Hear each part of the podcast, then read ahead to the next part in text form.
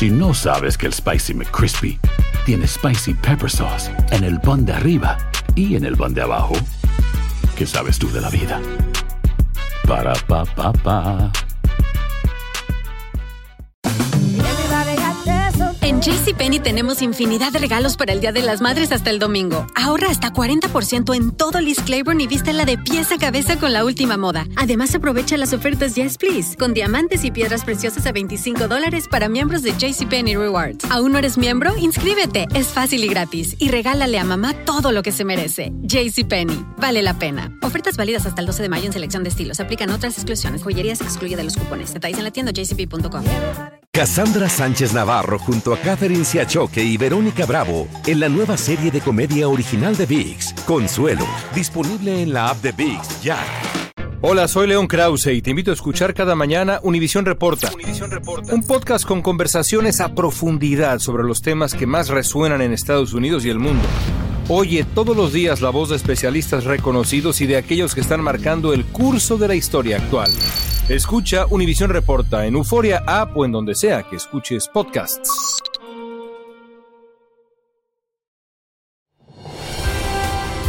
Hola, soy Jorge Ramos y a continuación escucharás el podcast del Noticiero Univisión. El programa de noticias de mayor impacto en la comunidad hispana de Estados Unidos. Comenzamos con la reunión de hoy en San Francisco entre los presidentes de México y Estados Unidos. El tema central parece haber sido el del fentanilo que se trafica del sur al norte. Sin embargo, también se habló del grave problema migratorio que comparten ambos países. Luis Mejid nos dice qué más dijeron Joe Biden y Andrés Manuel López Obrador. Separados por casi 2.000 millas de problemática frontera, unidos por lazos comerciales e históricos, los líderes de México y Estados Unidos se reunieron en San Francisco para mejorar una relación que por momentos ha sido tensa. Los temas centrales, la inmigración y el fentanilo. Estamos eh, muy conscientes del daño que ocasiona a los jóvenes que Estados Unidos. Reconociendo el dolor que causa el fentanilo, López Obrador se comprometió a seguir trabajando con Estados Unidos para combatir el tráfico. I couldn't have a better partner than you. Thank you. Biden honró al presidente mexicano diciendo que no podría tener un mejor socio que López Obrador y dijo que ambos países continuarán cooperando para enfrentar los problemas de los migrantes en la frontera. El tema migratorio fue amplio, se habló de esto, pero también se habló de la necesidad de, de seguir poder, poder regresar a individuos que llegan a la frontera nuestra de ciertos países, a, a México. En la calle, fuera de la reunión, representantes de grupos inmigrantes tenían otras expectativas. mínimamente se tiene que trabajar para que por orden ejecutiva se dé eh, un alivio legal migratorio en la forma de un TPS, de una acción diferida que le da el derecho a los trabajadores inmigrantes indocumentados a tener permisos de trabajo. Algunos analistas en México creen que la reunión de hoy tiene mucho más de político que de práctico. Lo electoral está bañando toda la agenda, tanto en Estados Unidos como en México. Coincidentemente, el año próximo, unos en junio, los otros en noviembre, van a estar en elecciones. La reunión duró aproximadamente una hora. Luego, los dos presidentes participaron en el cierre de la conferencia de 21 naciones y abandonaron la ciudad.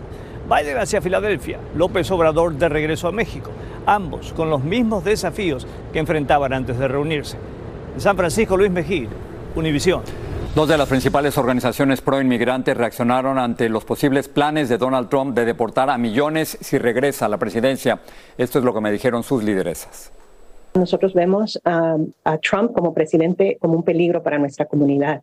Quiero recordarles a todos que él fue el causante de la separación de familias, de niños que murieron en centros de detención, de niños que todavía están perdidos. Los planes de Trump no son solamente ah, los planes de inmigración y de política pública. Los planes realmente eh, presentan una amenaza al tipo de país que somos, a nuestra democracia. No son, no son planes, son promesas. El resto de esta conversación y mucho más este domingo en Al Punto. El legislador George Santos pudiera ser expulsado del Congreso. Hay una iniciativa para sacarlo luego de un informe en que se le acusa de graves violaciones éticas. Pero como reporta Pedro Rojas en Washington, Santos sigue desafiante. Se complica el futuro del congresista de Nueva York, George Santos. El jefe del Comité de Ética del Congreso, Michael Guest, introdujo una resolución para que lo expulsen luego de publicarse el reporte que afirma que Santos usó más de 700 mil dólares de contribuciones de campaña para viajes personales, pagos de tarjetas de crédito, préstamos y otros lujos. El congresista Anthony Despósito cree que los republicanos van a apoyar la expulsión. Según el reporte, Santos tomó 240 mil dólares en retiros bancarios, pagó por tratamientos de Botox y pagó por plataforma de contenido para adultos. Gastó 2.900 dólares en Botox y más de 10.000 dólares en una exclusiva tienda de ropa. Scarlett Silva hace tratamientos de Botox y dice que se deben hacer cada seis meses. Toman hasta 64 unidades y tienen el siguiente valor promedio y se gastaría entre unos 14 a 16 dólares por unidad. Estamos hablando de un promedio de 900 dólares por un tratamiento. George Santos ha dicho que estará respondiendo a los nuevos señalamientos el 30 de noviembre, luego de que culmine el receso del Día de Acción de Gracias. Santos está desafiante y escribió en redes sociales que el comité busca desacreditarlo. El miércoles también dijo. Además adelantó que no buscará la reelección en 2024. En Washington, Pedro Rojas, Univisión. Hablamos de dinero. El presidente Biden firmó hoy un presupuesto a corto plazo que evita el cierre del gobierno federal. Es un plan que crea dos nuevas fechas para posibles cierres del gobierno, una en enero la otra en febrero. Sin embargo, permitirá que los congresistas republicanos y la Casa Blanca tengan una tregua navideña sobre el presupuesto. Ahora nos vamos a ir a México, donde hay nuevos videos que revelan las últimas horas en que estuvieron con vida Le Magistrade, Jesús Ociel Baena y su pareja. Son la base que usó la Fiscalía de Aguascalientes para determinar que no había nadie más en el departamento de Baena cuando ocurrieron sus muertes. Pero como nos dice Jessica Cermeño, el caso está contaminado por filtraciones. La noche de lunes, Jesús Ociel Baena y Dorian Daniel Nieves llegaban así al aeropuerto de Aguascalientes, en México, alejados, sin charlar entre ellos. Los videos entregados a Univisión revelan que horas antes de aparecer asesinados, la magistrada electoral y su pareja llegaron de viaje, tomaron su equipaje y luego se dirigieron hacia una camioneta gris que los llevó a su departamento, ubicado en el norte de esa ciudad. Con estas imágenes, la Fiscalía de Aguascalientes sostiene que nadie más entró al inmueble. Por eso suponen que Dorian Daniel primero asesinó a 100 y luego se suicidó. Es un llamado a que se actúe de manera responsable. Es un caso que le ha dolido a México, que le ha dolido al mundo entero. Ante la revelación del video, la familia de la primera persona no binaria en ocupar una magistratura en Latinoamérica exige saber más. Es muy factible que una persona pudo haber estado en el interior del domicilio que estuvo vacío durante dos días y medio, casi tres. Entonces nosotros sí queremos que nos proporcionen esa cinta para poderla revisar desde que Ociel, de 38 años, salió del inmueble días antes Hoy su padre aseguró que en la última amenaza que recibió su hijo le dijeron que moriría degollado. Que nosotros no tengamos nada que rebatir, sí, estaremos de acuerdo con lo que ellos digan. El entierro del funcionario fue en su ciudad natal, Saltillo, Coahuila, rodeado de globos y de sus seres queridos que no se le dé carpetazo como crimen pasional, como se le ha intentado. Es que la fiscalía confirmó ya que la pareja de la magistrada dio positivo al consumo de metanfetaminas y que el arma que ocasionó las muertes fue una navaja de afeitar. El enojo de los colectivos es porque también se filtraron imágenes de los cuerpos de la magistrada y su pareja tirados en el piso en el departamento, algo que en este país es ilegal. Qué falta de profesionalismo, falta de empatía, en México, Jessica Cermeño, Univisión. Soldados israelíes llevaron hoy a periodistas a una visita controlada a un hospital de Gaza. Los israelíes quieren demostrar que los terroristas de Hamas lo usaban como guarida, algo que jamás niega. Mientras tanto, continúa la agonía tanto de residentes de Gaza como de familiares de los rehenes que se llevó Hamas de Israel. Luces del Río tienen lo último de esta guerra. Los bombardeos en medio de una guerra que no parece tener fecha de caducidad continúan. Las Naciones Unidas le están pidiendo a Israel que le permita el acceso a Gaza para investigar afirmaciones contradictorias sobre el hospital Al-Chifa. El ejército israelí ha dicho en repetidas ocasiones que el grupo terrorista Hamas utiliza esas instalaciones con fines militares. Jamás lo ha negado.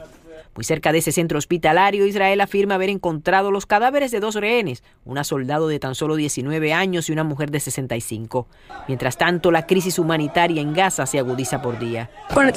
Estaba con mi padre en casa de mi abuelo cuando ocurrió la explosión y me cortaron las piernas. Cuando llegué aquí no tenía a nadie conmigo, decía este pequeño. Al otro lado del conflicto en Israel, También hay familias sufriendo porque los suyos siguen secuestrados a manos del grupo terrorista Hamas. Los que han tenido la oportunidad de viajar han trasladado sus reclamos a Estados Unidos en busca de apoyo, como el padre de Emily Han. Ella no puede tener un cumpleaños como una niña normal. Sigue allá abajo en los túneles de Hamas, decía su padre, justo hoy cuando Emily está cumpliendo nueve años al sobrino de Ricardo Grichner, de 22 años. Lo secuestraron el día que jamás atacó un festival musical, matando a cientos de personas y llevándose a otros como rehenes. La madre de Homer está inconsolable. Si vas los ojos de ella, eh, los ojos de casi muerta, porque no puede vivir. El hijo, el primer hijo, está en Gaza, en los manos de terroristas, y no sabemos lo que pasó, no sabemos lo que pasó. La novia del joven murió en el ataque. Y la información que ustedes han obtenido sobre Homer ha sido ustedes buscando, ¿no? En las redes sociales lo que jamás ha posteado. Jamás. Él puso en el Telegram el vídeo que ellos agarraron. Ellos hicieron un vídeo de Homer cuando lo están con pago, está en eh, Gaza. Después yo saqué otra foto del eh, Twitter del Hamas. Ricardo asegura que también entiende la angustia de los palestinos. Al final del día, estos civiles son tan víctimas como los que jamás mató, secuestró en Israel el 7 de octubre. Y en una noticia de última hora, el gobierno de Israel informa que ha aumentado a 364 el número de muertos en el atentado de Hamas contra un festival de música israelí. Inicialmente la cifra había sido de 270 fallecidos. Regreso contigo, Jorge. Hola, les habla Jorge Ramos, soy inmigrante y periodista. Quiero invitarte a profundizar en los temas más relevantes y controversiales de la actualidad en el podcast llamado Contrapoder. Contrapoder. Descubre las diferentes voces de los protagonistas del momento con entrevistas a profundidad. Escucha el podcast Contrapoder en Euforia App y en todas las plataformas. Cassandra Sánchez Navarro junto a Catherine Siachoque y Verónica Bravo en la nueva serie de comedia original de VIX, Consuelo, disponible en la app de VIX ya. Gracias por seguir con nosotros en el podcast del Noticiero Univisión. Otras noticias. Donald Trump dijo que la jueza que preside su caso por tratar de revertir las elecciones lo está censurando. Sostuvo que la orden de silencio que le impuso es inconstitucional. La jueza emitió la orden debido a los constantes ataques de Trump al fiscal especial Jack Smith y a su familia. En Carolina del Sur, el asesino convicto Alex Murdaugh, de 55 años, aceptó declararse culpable de varios delitos financieros. Los fiscales recomendaron una pena carcelaria de más de 20 años. Sin embargo, Murdaugh cumple ya dos condenas a cadena perpetua por asesinar a su esposa y a su hijo. Ovidio Guzmán, hijo de Joaquín El Chapo Guzmán, compareció hoy en una corte de Chicago. Su abogado defensor pidió más tiempo para analizar las pruebas que el gobierno ha presentado contra Guzmán, a quien acusa de cinco cargos de narcotráfico. Unas 200.000 armas son introducidas anualmente de contrabando a México desde los Estados Unidos. La mayoría termina en manos de los carteles de las drogas. Para mostrar la facilidad con la que pasan la frontera, Univision Investiga reconstruyó la trayectoria de un arsenal con el que derribaron un helicóptero del ejército mexicano. Gerardo Reyes informa. Eric Flores está en la lista de los más buscados de la Oficina de Control del Tabaco, Alcohol y Armas de Fuego ATF. Eric Flores Eric Flores compró armas de fuego que fueron usadas por el cártel Jalisco Nueva Generación en el ataque a un helicóptero en México donde murieron soldados y oficiales de la policía. El joven mexicoamericano adquirió sin problema el armamento en el tranquilo estado de Oregon. Flores tenía contacto con los narcos según documentos judiciales. Creo que sería muy relevante para la población en Oregon saber que quizás la tienda de la esquina le está proveyendo al crimen organizado de armas de alto poder. Para la compra de poderosos fusiles calibre 50, Flores se alió a un comerciante local, borró el número de serie de varios, atravesó California en automóvil y las armas terminaron en manos del cartel. Allí iba una ametralladora como esta, M2HB calibre 50, que causó el mayor daño al helicóptero. Con esas armas derribaron el helicóptero en mayo de 2015. Nueve de los 18 ocupantes murieron.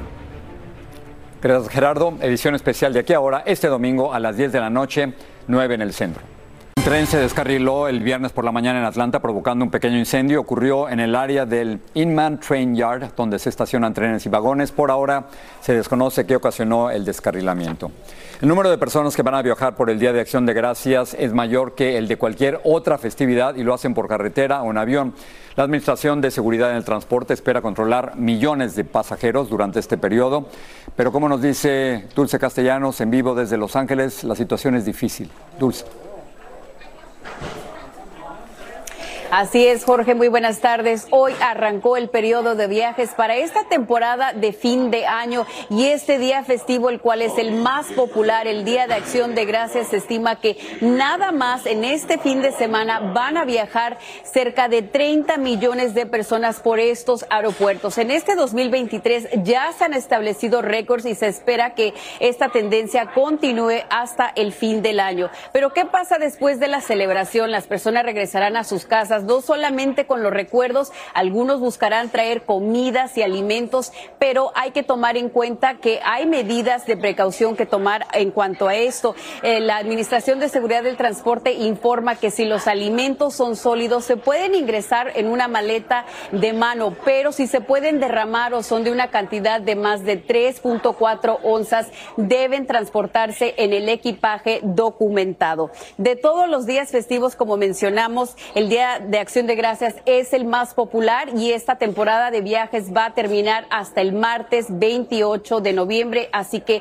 hay que tomar esas preocupaciones. Lo que no pueden olvidar los viajeros en estas fechas es la paciencia en las carreteras, en los aeropuertos. Hay que salir de las casas con bastante tiempo de anticipación para evitar contratiempos. Si va a tomar un vuelo que es internacional, deben hacerlo con tres horas de anticipación, vuelos domésticos dos horas. Esa es la información que tenemos desde Los Ángeles. Dulce Castellanos, regreso contigo. Dulce, gracias. Me quedo con lo de la paciencia. Gracias, Dulce. En un esfuerzo por cubrir la escasez de mano de obra, la Administración Federal de Aviación le está ofreciendo a los estudiantes con títulos universitarios especializados una vía directa hacia los puestos de controladores aéreos. Casi tres docenas de universidades están participando en este programa. Tenemos buenas noticias para los que planifiquen viajar por tierra durante esta temporada de fiestas. Se anticipa que los precios del combustible sean los más económicos desde el año 2020. El promedio actual nacional ha bajado unos 55 centavos por galón a 3 dólares con 33 centavos el galón.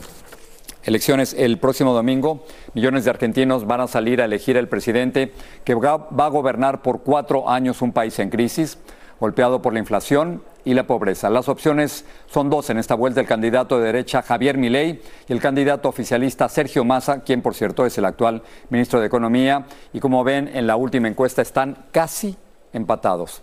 Desde Buenos Aires, Pablo Monsalvo tiene más de este panorama electoral. Una segunda vuelta con final abierto. Las encuestas de los últimos días señalaron que todo puede ocurrir el domingo, cuando este país elija en segunda vuelta al presidente de los próximos cuatro años. La gran sorpresa del proceso electoral es la llegada a esta instancia del economista Javier Milei. Es la primera vez en la historia argentina que el 54% de los argentinos eligieron una opción de cambio liberal y vamos a abordar ese mandato popular. Milei se enfrentará a quien más votos obtuvo en el primer turno, el todopoderoso ministro de Economía y equilibrista del poder. Voy a dejar mi piel, mi alma y toda mi fuerza para que construyamos ese país que hoy es una utopía para nosotros, pero que lo podemos hacer realidad. En este escenario inédito, uno de los más reconocidos analistas políticos del país cree que quien se muestre más moderado tendrá más posibilidades en las urnas. Mi impresión es que Massa tiene más chances de ganar, no solamente por el umbral de seis puntos que obtuvo de diferencia, sino justamente porque está parado en el centro del espectro y puede establecer una estrategia que se llama Terapa Todo. En el último debate entre ambos candidatos, el experimentado aspirante oficialista demostró tener oficio y arrinconó constantemente a su adversario, quien intentó en todo momento no mostrarse irascible y evitar sus típicas reacciones descontroladas. Al igual que lo hizo el expresidente estadounidense Donald Trump, Milley viene alertando desde hace semanas de que podría producirse fraude, algo que, según muchos, deja abierta la puerta para no reconocer el resultado en caso de una eventual derrota, lo que llevaría al país a una crisis institucional sin precedentes. En Buenos Aires, Pablo Monsalvo, Univisión. En España las protestas contra la reelección del presidente del gobierno, Pedro Sánchez, se volvieron violentas hoy. Hubo choques con la policía, sobre todo en Madrid. Los manifestantes se oponen a una polémica amnistía que se le ofrece a los separatistas presentada por el Partido Socialista en el poder. Hay una nueva tendencia en la red social de TikTok donde docenas de jóvenes estadounidenses han expresado simpatías con el fallecido terrorista Osama Bin Laden. Han publicado en TikTok una carta que Bin Laden escribió hace dos décadas en la que justificaba sus ataques a civiles estadounidenses y criticaba su apoyo a Israel. TikTok dijo que apoyar esa carta representa respaldar cualquier forma de terrorismo. Continuamos el noticiero con fútbol y Lindsay Cancinelli. ¿Así o más fuerte, Lindsay? ¿eh? Ay, Dios mío, qué nervios hay porque México se enfrenta a Honduras en Tegucigalpa. ¿Pero por qué es tan importante? Oye, porque hay varias cosas en juego. Ajá. El boleto a la semifinal de la CONCACAF Nations League, que nunca ha ganado México y la tiene Estados Unidos en su vitrina en dos ocasiones. Pero más importante, Jorge, el boleto a la Copa América del 2024, señores, que usted disfrutará a través de las pantallas de Univision. Pero hay otra cosa, hay, hay dos Jiménez en la selección mexicana y yo quisiera saber cuál de los dos, según lo que tú sabes, que sabes todo, va a jugar. ¿Me hablabas? Bueno, yo te aseguro que uno de los Jiménez va a ser el delantero titular, pero, Pero- te voy a dar un dato, realmente. Va a ser Raúl Jiménez. Se va a ir por el 9 que milita en Inglaterra, a pesar de que sabemos que la afición tiene un apoyo increíble con Santi Jiménez por ser el goleador de la Y Eredivisie. hay otro jugador que es muy importante porque tiene un corazón colombiano, pero un amor por México enorme, ¿no? Quiñones. Nacido en Colombia, pero decide jugar por la selección mexicana y va a hacer su debut precisamente en este partido tan importante con el número 16. Ahí está Julián Quiñones. Y ahora quizás el, el gol más emocionante de la temporada, Luis Díaz, el colombiano, con su padre en el estadio. Colombia contra Brasil, gana Colombia, pero fue increíble. Y ¿no? es que por eso que Qué dicen golazo. que el fútbol es mucho más que solamente resultados, lo que se vivió, ese momento donde el padre casi se desmaya de la emoción. Bueno, ese es el fútbol. Le es una da la vuelta a Brasil y es una victoria histórica. Por primera vez en la historia, pues Colombia termina venciendo a Brasil en eliminatoria. Maravilloso, maravilloso. Lindsay, gracias por estar aquí. Y aquí dejamos el noticiero. Lindsay, gracias. A ti, Jorge. Y buenas noches a ustedes. Así termina el episodio de hoy del podcast del Noticiero Univisión. Como siempre, gracias por escucharnos.